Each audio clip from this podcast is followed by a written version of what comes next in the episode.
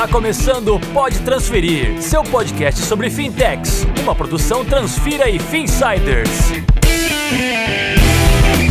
Oi, gente. Tá no ar mais um episódio da segunda temporada do Pode Transferir, seu podcast para ficar por dentro do ecossistema de meios de pagamento. Se você ainda não me conhece, eu sou Fernando Nunes, cofundador e diretor comercial aqui na Transfira. A Transfira é uma fintech de gestão e automação de pagamentos e recebimentos que ajuda as empresas a simplificar suas rotinas financeiras. Somos uma das empresas autorizadas a operar Pix, somos especialistas em Pix. Se você quiser saber mais sobre a gente, acesse transfira.com. Quem tá comigo aqui, como sempre, Danilo Martins, do Finsight Insiders. Danilo, tudo bem? Fala, Fernando, tudo ótimo. Obrigado aí pela, pela introdução. Obrigado a todos aí que estão nos ouvindo aí nesse novo episódio.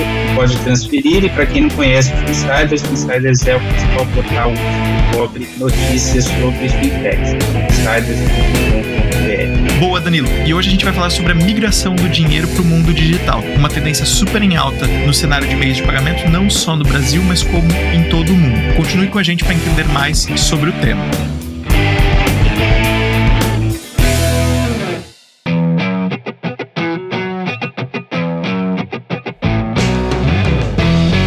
Hoje existem diversas formas de fazer transações financeiras. Né? Você deve saber cartão de crédito, transferência, pagamentos por aproximação, QR Code e, claro, né, o popular Pix, que rapidamente caiu no gosto da população. E não é novidade que a pandemia acelerou ainda mais, provando aí que o meio digital ou os meios digitais é um caminho sem volta.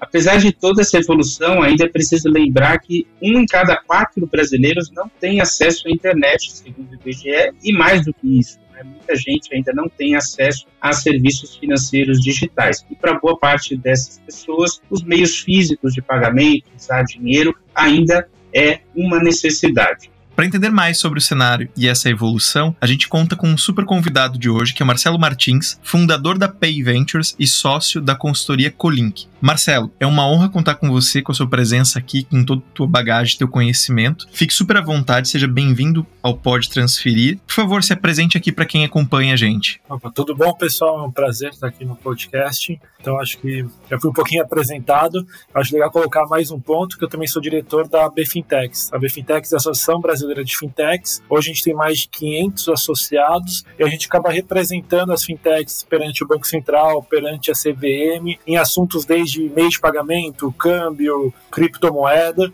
Então, se você é uma fintech, entre na BFintex para a gente se juntar e conseguir levar nossas propostas para o regulador e para o mercado. Ah, então, aí falando um pouquinho mais de mim, eu sou formado em economia e também em direito, só sempre atuei na área de tecnologia financeira. Então, comecei alguns anos atrás no MOI, que depois virou Wirecard, depois virou PagSeguro. Então, sempre eu estive nesse mundo de meios de pagamento online, máquina de cartão, e-commerce, e acabei fazendo minha carreira na área de meios de pagamento. E quando surgiu o Pix, lá no começo eu acabei integrando os grupos de trabalho. Então, antes de chamar Pix, eu já estava estudando e pensando como poderia funcionar o pagamento instantâneos do Brasil. E esse mesmo fluxo eu também fiz no Open Bank. Então, desde o começo do Open Bank, também participei dos grupos de trabalho. Aí hoje eu acabo estando envolvido em projetos que envolvem iniciação de pagamento que junta Pix com Open Banking. Muito bom, bastante coisa, né? Porque o setor financeiro tem muita regulamentação e ao mesmo tempo, né, rolando. Mas antes do Pix, né, é importante a gente falar de alguns movimentos aí que contribuíram para essa digitalização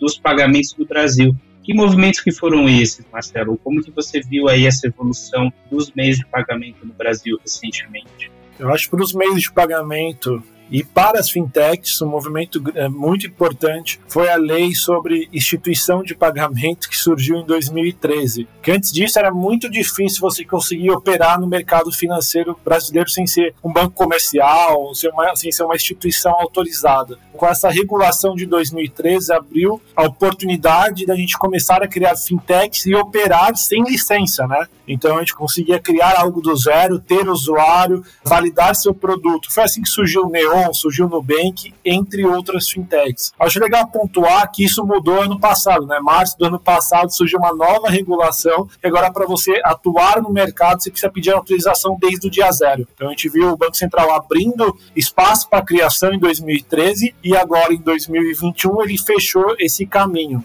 Acho que esse foi um, marco bem importante. Além disso, eu acredito o, que o cloud, tá? Que você não precisa ter seus próprios servidores, que você consegue fazer tudo na nuvem. Isso barateou. E outro ponto também, as a service, né? O SaaS. Então você não precisa construir tudo dentro de casa. Você pode usar uma ferramenta de um terceiro, um pedaço de um software de um terceiro e conseguir construir sua ferramenta em cima dessa base. Então seu custo diminui. Então acho que isso foi bem importante. Cara, legal. Acho que pensar que se a gente for olhar, nem é uma lei tão antiga assim, né? 2013, são nove anos que ela tá acontecendo, que a gente tem a lei que permitiu essa abertura do mercado e todo esse desenvolvimento, né? Cara, com essa parte que a gente tá vivendo hoje, com toda essa evolução, você acredita que o fim do dinheiro físico tá próximo? É uma possibilidade? É, eu acho que não é uma possibilidade, tá? Porque ainda hoje tem gente que usa cheque, tem gente que usa duplicata, tem gente que usa vários meios de pagamento, ou meios de troca, ou meios de crédito que a grande população parou de usar, né? Que a gente vê poucas pessoas. Então, o dinheiro, a tendência é que diminua o uso, né? Igual outros meios de pagamento que hoje são populares, que ainda vão crescer um pouco, mas no longo prazo a gente sabe que vai ter uh, um decrescimento, né? Vai decrescer, como cartão de crédito, cartão de débito, cartão físico. Uh, mas falando do dinheiro, a tendência é que diminua o uso, mas a gente vai achar pessoas que venham ao método de pagamento dinheiro físico como o melhor método. Por exemplo, meu avô, sempre falo isso, meu avô nunca vai sair do dinheiro físico, do cheque. Ele gosta de dinheiro físico e cheque, mas a tendência é ir diminuindo. E também existe outro ponto, existem situações que você precisa do dinheiro físico. Por exemplo, não tem internet, ou está em algum lugar um pouco mais isolado, para você fazer uma compra, se você não tiver dinheiro físico, você não vai conseguir comprar. Então, eu acredito que vai diminuir o uso, como já diminuiu com o Pix, mas ainda vai ter uma grande serventia para um uma parcela da população. E eu acho legal pontuar que os meios de pagamento, eles não são competidores, apesar de a gente achar que é uma competição, eles são, eles são é uma cooperação, né? É cada um vai, vai achar seu nicho, vai achar seu público e eles vão acabar tendo interoperabilidade entre eles. Que interoperabilidade? Mudar entre dinheiro físico e Pix, Pix e dinheiro físico, é, fazer um TED e depois fazer um Pix, então todos vão acabar se conversando, mas novamente a tendência é, é diminuir. Ou seja, o Pix não vai matar o boleto. Aí acho já outra história, que o boleto tem vários problemas, né? É, é muito custoso é, você emitir um boleto e depende se para você emitir tem um custo e se ele é liquidado tem mais um custo a mais. O boleto demora a liquidação e hoje no Pix já existe o Pix cobrança, né? Que você tem todas as características que existem no boleto, existem no Pix cobrança. Então, nome do devedor, juros, é, multa, desconto, vencimento, tudo isso já existe no Pix cobrança. Então, o Pix cobrança ele consegue substituir diretamente o boleto. Mas aí vem outra dificuldade: a tecnologia e a integração. Ainda demora um tempo para a gente ver as instituições implementando, as concessionárias de energia, de água implementando isso, mas a tendência é que eu acredito que o boleto tende a morrer, tá? Igual o TED tende a morrer, porque ele é uma substituição direta.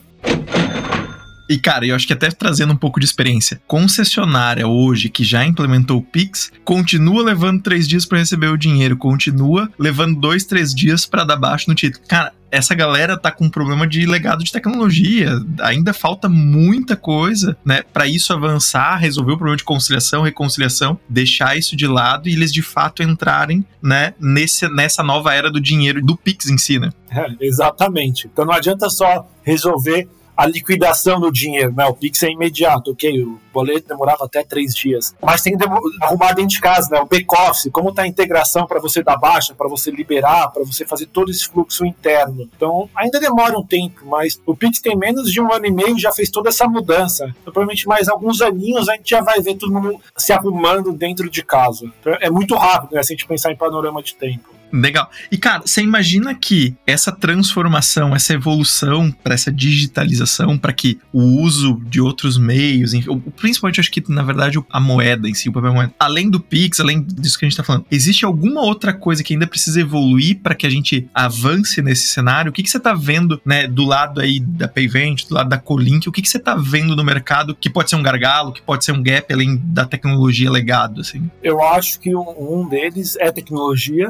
mas mas é algo mais estrutural. Internet. Para você fazer um pagamento digital, você depende de internet. Ok que o Banco Central está pensando em formas de você fazer um Pix sem depender que as duas pontas tenham internet, que o usuário pagador tem internet, só o usuário recebedor. Esse é o Pix, é o QR Code offline, é o QR Code do pagador que era para sair ano passado, só o Banco Central acabou passando para frente, não saiu. Mas a gente vê que grande parte do Brasil ainda não tem internet, não tem 3G, não tem 4G. A população de baixa renda não consegue pagar um pacote de internet, além daqueles lá que são de graça, né? WhatsApp, Facebook, que você consegue entrar. Então, esse ponto da internet acho que é um que pega. Outra coisa também é, é a educação. Para usar o pagamento digital, você precisa educar a população, educar quem está pagando, educar quem está recebendo. Porque hoje no varejo físico é um pouco mais difícil você achar Pix, né, do que no varejo online. E precisa educar quem está na frente de caixa. Ah, como que eu cobro um Pix? Como eu vejo a conciliação? Onde cai isso? É que eu vejo estabelecimentos que têm medo de processar um Pix porque eles acham que o dinheiro não vai cair. Então ainda falta um pouco de educação, que isso vai demorar alguns anos, tá? Para a gente ver, só, a gente já vê o Pix crescendo. E qual é o papel das fintechs nesse, nesse avanço dos pagamentos digitais? Eu acho que é, um dos principais é popularizar os pagamentos digitais, né, ter mais soluções além dos tradicionais, trazer experiências de usuários é, diferenciadas e para públicos específicos, e acho completando, e ter soluções de nicho. Né? Então, para aquele nicho específico, a melhor solução é essa, diferente do que uma grande instituição é, iria oferecer para aquele usuário, né? que para ela, para uma grande instituição, é mais um usuário. Para a fintech, talvez seja o público específico dela, vai dar a melhor solução para aquele público. Cara, sensacional. Eu também acredito muito nesse ponto, né? Olhando pelo lado Transfira, olhando pelo lado né, das fintechs que a gente tem debaixo da B Fintechs, a gente tem criado estruturas, tem dado acessos, mas a gente também tem algumas verticais que a gente não vai atender. Provavelmente a gente vai ver novas soluções, novos entrantes que talvez nem sejam fintechs propriamente, puras fintechs, né? Que atendam uma determinada demanda e aí vão se apropriar exatamente dessa facilidade daquilo que a gente tem até falado de pagamentos fluidos, o embedded finance, para fazer com que isso aconteça, trazer essa experiência, essa coisa, né, pro dia a dia de pessoas, como você falou, né, seu, seu pai, seu avô, enfim, que nunca vão usar o, o Pix. Meu próprio pai é um, é um cara que, né, já, já é aposentado, enfim, mas, cara, ele é um cara que tem aversão à tecnologia. Pra ele usar o WhatsApp aqui, é porque eu e minha irmã moramos longe, entendeu? Aí ele, ele foi adotar o WhatsApp, mas para ele adotar Pix, pra ele adotar isso, cara, isso vai levar um tempo ainda considerável, se ele vier adotar. Mas pensando nessa, né, nesse paradigma, cara, o Pix é aquela coisa, né, que é, né, você tinha um martelo antes que era o TED, você substituiu aquele martelo por um martelo melhor e mais novo, que é o Pix, mas agora você tem até o próprio Open Finance, que na verdade não é um martelo, né? Ela é a caixa de ferramentas para que você construa novas soluções. Você comentou um pouco antes, acho que, do iniciador de pagamento, uma coisa que, que a gente também tem, tem olhado muito aqui, porque ele tem essa tendência, né? Tem esse foco de, de transformar a experiência de quem está ali no, no online fazendo uma transação, né? Principalmente acho que num varejo, numa pegada assim. O que, que vem depois disso? Assim, você já tem uma expectativa de futuro? O que, que vem depois que vai potencializar ainda mais esse processo de digitalização que a gente vive aqui no Brasil? É, eu acho que o iniciador de pagamentos tendo sua operação plena já vai ser uma grande mudança no mercado. Eu acho que isso vai levar algum tempo, tá? Então agora ele está entrando no Pix e ainda no Pix ainda ele não está com a sua potência máxima, tá? Ele está com o mínimo. Ainda vai ter uma, tem uma agenda evolutiva muito grande e a maioria das instituições ainda não implementou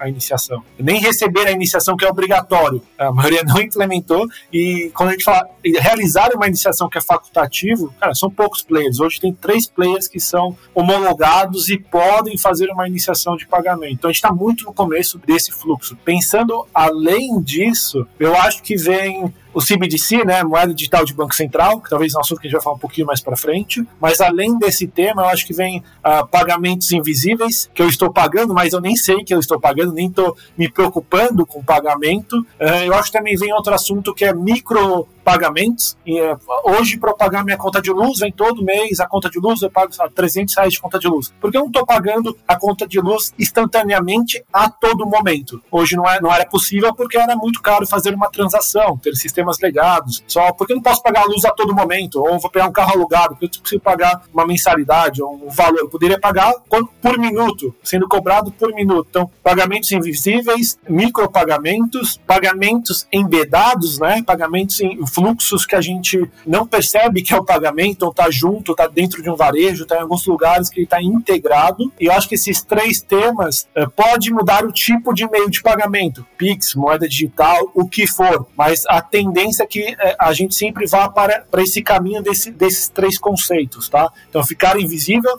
ter pagamento a todo momento e a gente não se preocupar com pagamento e a gente ter fluxos que o pagamento não aparece, a gente não vê, a gente nem sabe que a gente está pagando. Acho que esse é o recado. E aí são, são transações mais contextuais também, né? Que vão acontecendo conforme a jornada ali do usuário, né? No momento de vida, no momento do dia, né? É, exatamente. Às vezes você está pela rede social, ele vê que você está viajando, o algoritmo, e já te oferece um seguro de viagem. Daquele seguro de viagem você já consegue pegar, contratar e fazer o pagamento de acordo com o seu contexto. Então isso a gente já vê um pouco e vai ver ainda mais, né? Com mais dados.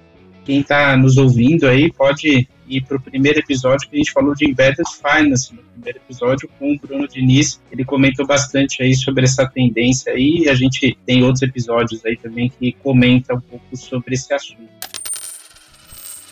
Agora, falando, você, você mencionou da CBDC, é, Marcelo, como você vê esse projeto do Real Digital que está caminhando, né, do Banco Central? Ele teria alguma conexão com Pix, por exemplo? E, e qual que seria essa relação? É, a moeda digital de Banco Central já é algo que o Banco Central já estuda há alguns anos, tá? Três, quatro, cinco anos. Então a gente encontra papers do Banco Central de 2016, 2017, 2018 já tratando desse assunto. E o Banco Central ele já fez algumas POCs, tá? Tem um sistema que ele chama, acho que chama de SALT, eu esqueci exatamente o nome, que era como que funcionava. Hoje o STR, se cair o sistema do Banco Central, os bancos não conseguiriam se transacionar. Então eles criaram uma POC que cada banco seria um nó da rede. Então se caísse o Banco Central e ficasse os bancos, eles conseguiriam se transacionar. Se caísse outro banco, ainda eles continuam conseguindo se transacionar. Isso é um estudo, acho que de 2018. Então já é um assunto é, falado há um bom tempo na parte de tecnologia. A partir do ano passado, a gente começou a, a ver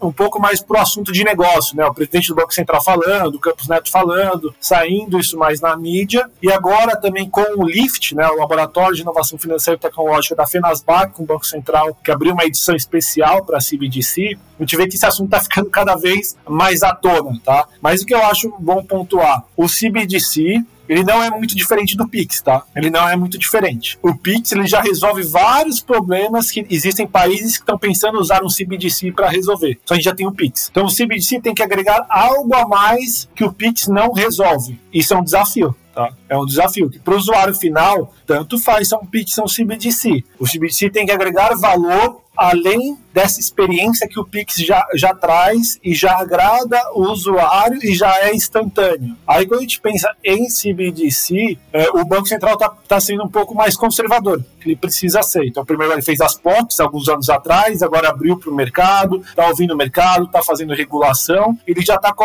com, a pretensão de soltar uma primeira versão, acho que nos próximos 12 meses, né? acho que ele falou no segundo semestre desse ano. Só vai ser teste, tá? Vai ser teste. Ele até falou que vai ter uma stablecoin no STR, pareada com o STR, né? Uma, uma moeda que você pareia algo, né? Então, você vai ter mil reais no STR, que é onde acontecem as liquidações do banco, e você vai emitir essa moeda digital para você fazer transação. Mas eu volto, o maior desafio do CBDC é agregar valor e trazer coisas novas que o Pix não consegue resolver hoje. Então, eu acho que esse é o maior desafio. Aí, aí existem alguns benefícios do CBDC quando a gente pensa em interoperabilidade entre moedas internacionais, entre, dependendo de como ser feito, né, que existe o CBDC de atacado de varejo, atacado, quem tem a moeda são os bancos, muito parecido com o Pix. Existe o de varejo, que tem, tem, quem tem essa moeda é o usuário usuário final. Aí sim acabar fazendo uma diferenciação, né? Eu, Marcelo Martins, no meu celular eu tenho os meus mil reais, igual fosse um dinheiro físico. Então, acho que existem vários desafios no, no CBDC, tá? Eu acho que esse é o, é o recado. Legal, Marcelo. E quando a gente está falando disso, a gente está pensando muito também na cabeça, né, aqui do nosso lado de, de fintech, acho que da própria fintech. A gente está pensando muito da tecnologia, está pensando muito até com criptoativos, tudo que ele trouxe pra gente. Mas, cara, queria te fazer até uma provocação um tanto polêmica. Qual que é o problema que o CBDC quer resolver? Você já tem,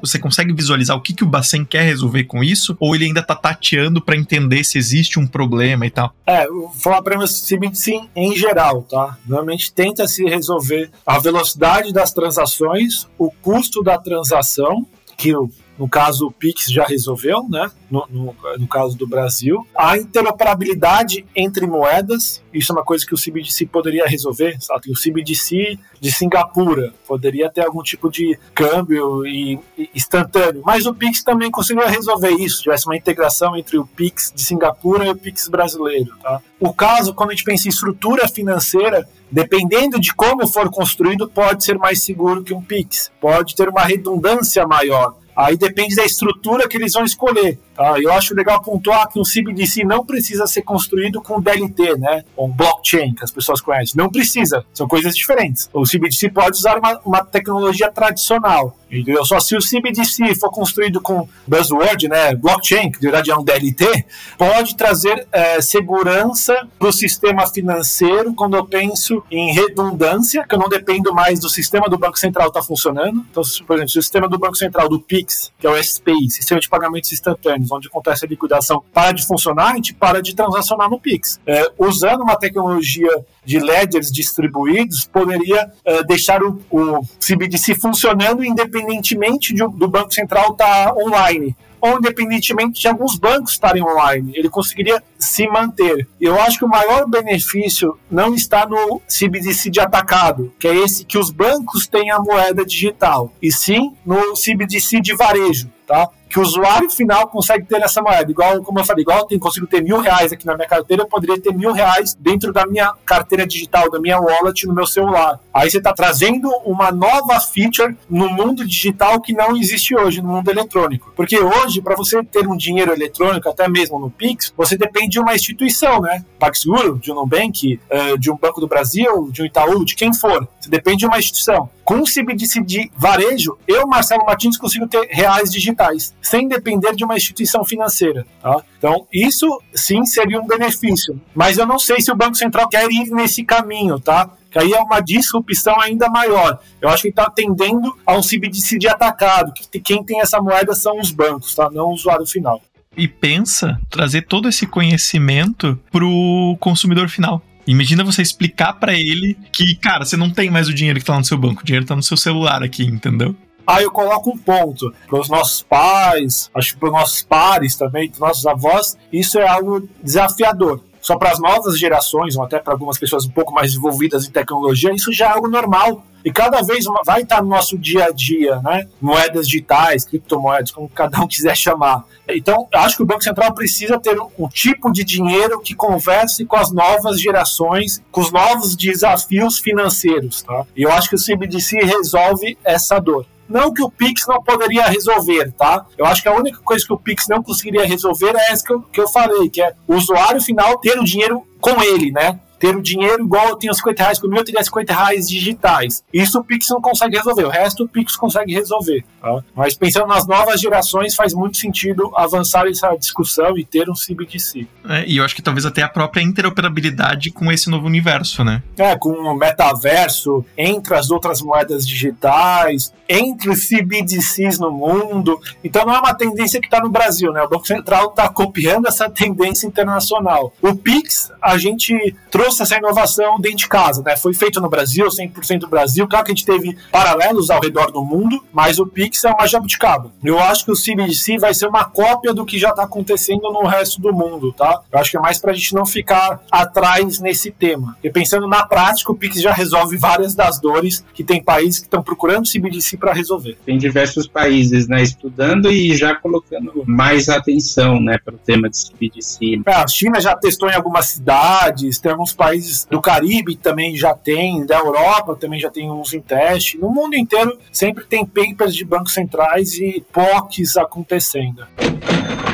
Você falou de, de, blockchain, né? É um assunto, claro, né, que virou aí meio moda, né, recentemente, muito puxado pelas, pelas criptomoedas, pelos criptoativos, mas o blockchain tem diversas aplicações, né? Qual é o impacto você enxerga do blockchain nos pagamentos, assim, como você enxerga a adoção dessa tecnologia hoje no, nos pagamentos do Brasil? É, acho que dá para a gente ver de duas maneiras, tá? Existe o blockchain, o DLT, que é nas moedas digitais, nos criptoativos, né? Então, é, criptomoedas, Bitcoin, Ethereum, Solana, XRP, Stellar, entre outras, né? Então, são formas de transacionar que usam ledgers distribuídos, né? Que um desses tipos de ledgers distribuídos se chama blockchain. Existem outros tipos também. Então, isso é uma coisa que já está no nosso dia a dia, mas ainda é muito como reserva de valor ou como investimento especulativo. A tendência no longo prazo e cada vez se torna uma reserva de valor mais importante para as pessoas e até uma forma de pagamento. Porque como eu falei, a forma de pagamento a tendência é ficar invisível. O Danilo ele quer receber em, deixa eu pensar, em Bitcoin, tá? E eu vou pagar com reais. Eu não sei que o Danilo quer receber em Bitcoin, só eu vou pagar com reais. Não interessa, é invisível isso para mim. Ou eu quero receber em reais, Danilo vai pagar com dólar. Não interessa, isso vai ser tudo. A tendência é ter essa interoperabilidade e essa transparência nos pagamentos, pensando no longo prazo. Hoje é possível fazer câmbio instantâneo e pagamento instantâneo, tá? Quando a gente pensa no mundo de moedas digitais, de criptomoedas. Então, essa é uma tendência que já existe lá e acaba indo nesse mesmo sentido, né? É, pagamentos invisíveis, micropagamentos e pagamentos instantâneos. Então, existe esse blockchain que é mais criptomoedas, existe o blockchain, um DLT, que é usado no mercado tradicional. No mercado tradicional, usar essa tecnologia poderia trazer alguns ganhos de segurança, de escalabilidade, mas existem vários desafios quando a gente pensa usar esse tipo de tecnologia numa empresa, tá? Não é todo case que faz sentido usar blockchain. É, precisa ter algum tipo de fit muito específico. Muitas vezes você usar essa tecnologia vai te trazer ineficiência, tá? Eu acho legal pontuar isso. Depende de case a case. Cara, sensacional. Acho que né, a gente passou aqui por, por vários cenários, né? Explorando todo essa, esse processo de digitalização. Danilo, você tem mais alguma outra pergunta, algum outro assunto que a gente não passou aqui que você gostaria de, de provocar o Marcelo? Sempre tem bastante coisa, né? Um tema bastante instigante, né? Mas eu hoje, né, por agora, eu acho que é isso mesmo. O importante é a gente ir acompanhando e discutindo essas tendências, né? Eu acho que isso é mais importante a gente ir explicando, né? E acho que o Marcelo tocou num ponto que eu acho que é muito importante, que é conseguir explicar isso para a população, né? Porque no final das contas, quem vai usar somos nós, né? As pessoas físicas, é claro, as empresas também, mas é, pessoas físicas ali, consumidores de fato, é, como aconteceu com o Pix, né? Que rapidamente caiu nas graças da população por ser simples, né? Por ser simples, fácil. Eu acho que tem esse desafio aí, né, de como que a gente vai explicar toda essa evolução e esses novos meios de pagamento que vão surgir ao longo do tempo.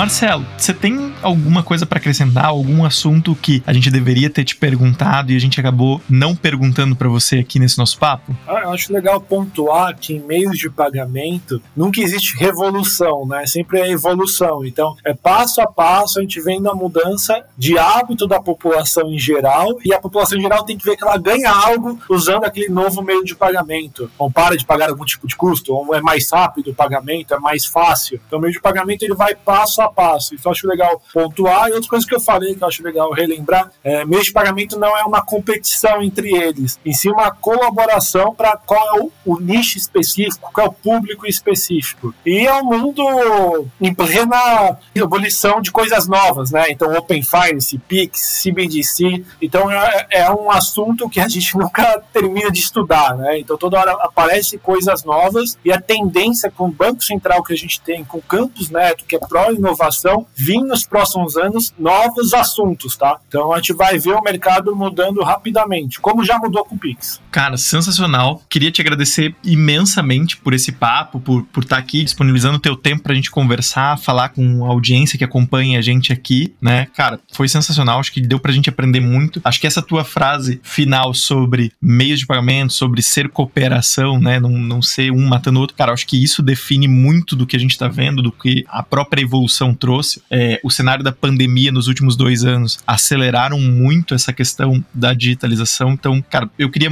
sim, tô muito, muito feliz de, de contar com a tua presença, de estar tá aqui participando. Cara, queria, eu acho que fazer meu depoimento até para fazer um pouco de jabá aí para B Fintechs. O público que tá ouvindo a gente provavelmente, né, tem ali uma série de fintechs também. Acho que todo mundo deveria, né, todas as fintechs deveriam estar junto com a B Fintechs. É, depoimento nosso aqui de casa, Transfira já precisou fazer uma consulta com o time ali, é, super bem atendido, é, conseguiu ajudar a gente. E quando a gente está trabalhando junto, colaborando, né, a gente ganha mais força e mais presença, acho que principalmente ali junto ao Banco Central, e, e isso é importante para fazer as coisas acontecerem, fazer o mercado girar e, e em prol da competição entre os players, para que a gente tenha inovação, para trazer isso né? Porque quem ganha no final é a gente que tem um produto melhor, né? Tem o nosso cliente no centro do nosso negócio e o consumidor final, né? Sejam empresas, como o caso da Transfira, né? Um, um negócio, uma solução B2B, como também o consumidor final, pessoa física, que está procurando inovação, está querendo, né? Cuidar do seu dinheiro, ter acesso a novas soluções. Então, Marcelo, acho que depois desse jabá aqui também em nome da BFintex, cara, fica super à vontade de fazer sua despedida aqui de quem está acompanhando a gente, como é que o pessoal pode te encontrar, teu LinkedIn, como é que acha ali para né, qualquer coisa poder te acionar. É, eu agradeço, Fernando, pela oportunidade. Sempre é bom conversar sobre inovação. Eu gosto muito de inovação em meios de pagamento. Agradeço também o Danilo, sempre um parceiro nesses assuntos envolvendo fintechs. E quem quiser pode me adicionar no LinkedIn. É só procurar Marcelo Martins, vai acabar aparecendo minha carinha lá e pode me adicionar. E faça parte da, da BFintechs. Eu acho legal pontuar novamente o que o Fernando falou, a gente juntar força para falar com o regulador e para pensar no nosso usuário. No final, tudo que a gente está fazendo é para o usuário final, é para a gente como pessoa física, como pessoa jurídica. Então a gente, a gente se juntar e a gente construir esse novo mercado financeiro que a gente está vendo, está alterando rapidamente um setor financeiro mais inclusivo, né? mais inclusivo e com mais pessoas participando. Né? Obrigado a todos aí que nos ouviram. Nós batemos um papo muito legal com Marcelo Martins, fundador da Pay Ventures e sócio da consultoria Colim, também diretor da B Fintechs, Associação Brasileira de Fintechs, que representa aí diversas fintechs no Brasil. Até a próxima. Então, gente, por hoje é isso. Quem quiser trocar uma ideia sobre o podcast ou sobre outra qualquer, qualquer outra questão, é só buscar por Transfira ou Finsart, você vai me localizar, vai localizar o Danilo também nas redes sociais, é só mandar uma mensagem. LinkedIn, acho que uma das principais ferramentas para a gente se comunicar. E é isso. Até a próxima.